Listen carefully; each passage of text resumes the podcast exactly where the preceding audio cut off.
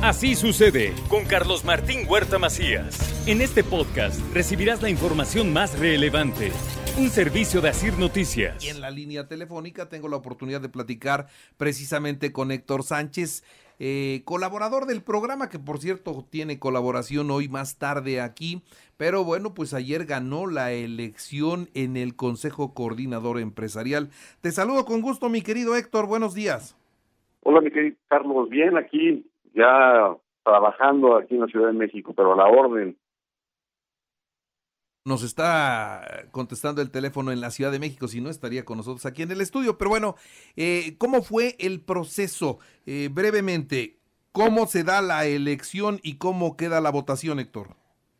que fue un proceso eh, pues muy muy bueno, muy muy claro, eh, con, mucho cuidado. Eh, los cuatro aspirantes que estuvimos desde el principio trabajando en esto, tuvimos mucha comunicación, mucha cercanía. creo que en esa gran voluntad de, sacar un CC fortalecido, se llevó a cabo este proceso con las cámaras que podían votar el día de ayer y bueno, eh, ya no hubo necesidad de una segunda ronda, creo que se definieron las cosas desde la primera votación. Muy bien, bueno, pasó la votación, eres electo presidente para cuántos años? Eh, un primer periodo de dos años, Carlos. ¿Un primer periodo de dos años con posibilidad para reelegirte un año más? Así es, es esa es la, de acuerdo a los estatutos del Consejo Coordinador Empresarial, ese es el, periodo con una posibilidad a un tercer año.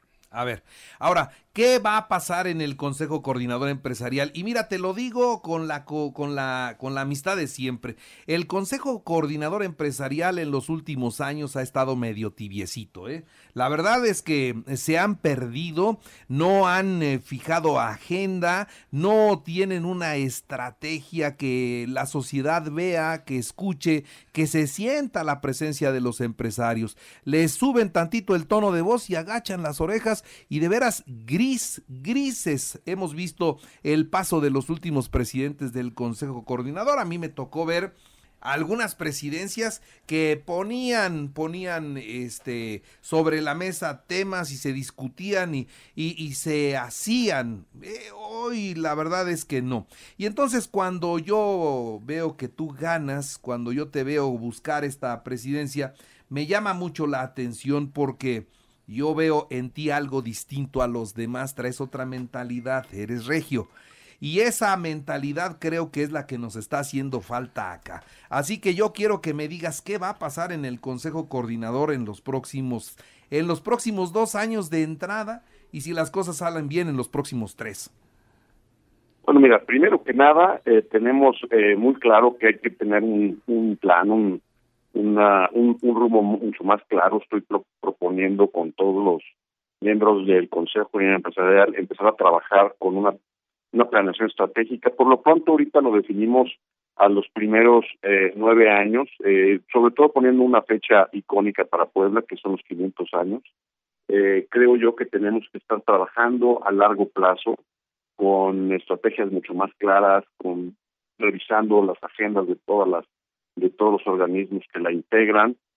Y bueno, pues también trabajando con todos los actores que, que están en Puebla, hablo de la ciudadanía, hablo de los sindicatos, las universidades, también el mismo gobierno en los tres órganos de gobierno, creo que hay que abrir canales eh, de comunicación y en esa parte vamos a estar trabajando ahorita en estas próximas semanas para ir definiendo qué es lo que va a pasar. Eh, pues no, no nada más a corto plazo, no podemos estar reinventando la, el Consejo Empresarial nada más eh, o, cada periodo que entra un nuevo presidente, sino creo que aquí la, lo más importante es ver eh, pues un plan más más eh, claro hacia el futuro. Muy bien, planear a futuro es lo que mejor lo que mejor funciona. Pero de entrada, ¿qué será el Consejo Coordinador Empresarial? Ya es tiempo de que dejen de ser un club de servicio, si no son los rotarios, mano. Pues mira, efectivamente hay que hay que poner un una agenda, como te decía, con todos los organismos, un banco de acciones clara, que no estemos divididos, que no estemos cada quien manejando su, sus agendas. Creo que aquí habría precisamente es eso, coordinar pues los organismos. La verdad es que tenemos organismos eh, fuertes en todos los sectores comerciales, industriales, en el tema textil, en el tema de, la, de los restaurantes. Y en, y en eso yo creo que vamos a tener que trabajar todos en conjunto para fortalecer, desde luego, la economía de Puebla. Eh, creo que la unión hace la fuerza y aquí eh, estos canales de comunicación que, que queremos abrir eh, en todos en todos los sentidos, esa es una de las cosas que vamos a hacer de manera inmediata. Eh, debo reconocer que traes muy buenas relaciones en todos los sectores de la, de la sociedad, ¿no? Eh, con los empresarios naturalmente, pero con otros actores importantes de la vida de Puebla tienes una muy buena cercanía. Traes buenas relaciones, Héctor. Sí, pues mira, más que más que todo eso, creo que he estado muy muy consciente de lo que se necesita también en, en el tema de responsabilidad social eh, creo que los empresarios, aparte de pues de generar eh, la actividad económica, pues tenemos que tener nuestro grano de arena en el tema social. En eso lo, lo tengo muy claro. Y precisamente las, las buenas relaciones, pues es precisamente para potencializar lo que necesitamos en Puebla. Creo que eh, hace falta esta comunicación con todos los sectores, como te decía. Y, bueno, pues ando muy optimista, ando muy, muy eh, comprometido y claro que es una gran responsabilidad. Eh, le agradezco a todos los a todo a todos los empresarios que, que dieron en mi proyecto eh, pues esa esa visión y pues no no voy solo Carlos. Yo creo que aquí hay que poner a chambear a todos los del, a todos los del sector empresarial para que juntos podamos cambiar esta dinámica que en la que estamos este actualmente. Muy bien bueno, este, proyectos concretos, ¿cuándo los vas a dar a conocer? Mira, vamos a empezar a trabajar ya de eh, a partir de esta semana. De hecho, el día de hoy que estoy en la Ciudad de México, eh, pues vamos a empezar a abrir eh, algunas eh, cuestiones de comunicación con con el con Chile, con la República de Chile.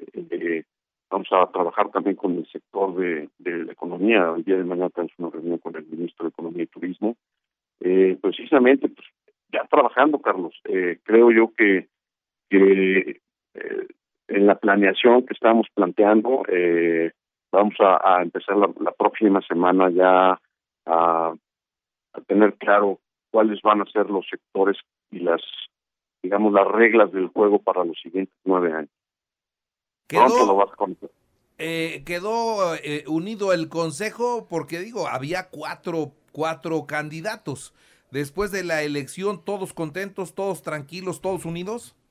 Sí, muy, muy, muy contentos, muy unidos. Creo que este proceso fortaleció mucho más al Consejo Coreano Empresarial.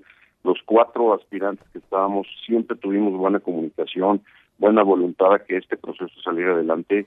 Y, y sí te puedo decir que, que el Consejo sale muy unido y muy fortalecido. Ayer lo platicábamos y, y creo que va vamos bien, Carlos va, va a ser un buen periodo. Yo también debo de reconocer el, el trabajo que, que deja Paico, es una buena plataforma. Y bueno, pues vamos a darle para adelante, Carlos. Ese es, ese es el compromiso. Pero lo más importante es que no depende del trabajo solamente del presidente, sino eh, aquí están aquí están involucrados todos y a todos los vamos a poner a trabajar. Muy bien. Pues ahí luego me dices qué hizo Taiko. Este, y, y, luego nos vemos aquí en el estudio para platicar más al, al respecto. ¿Quiénes, con, ¿Quiénes van a integrar? ¿Ya sabes cómo se va a integrar el equipo o eso todavía no lo han definido?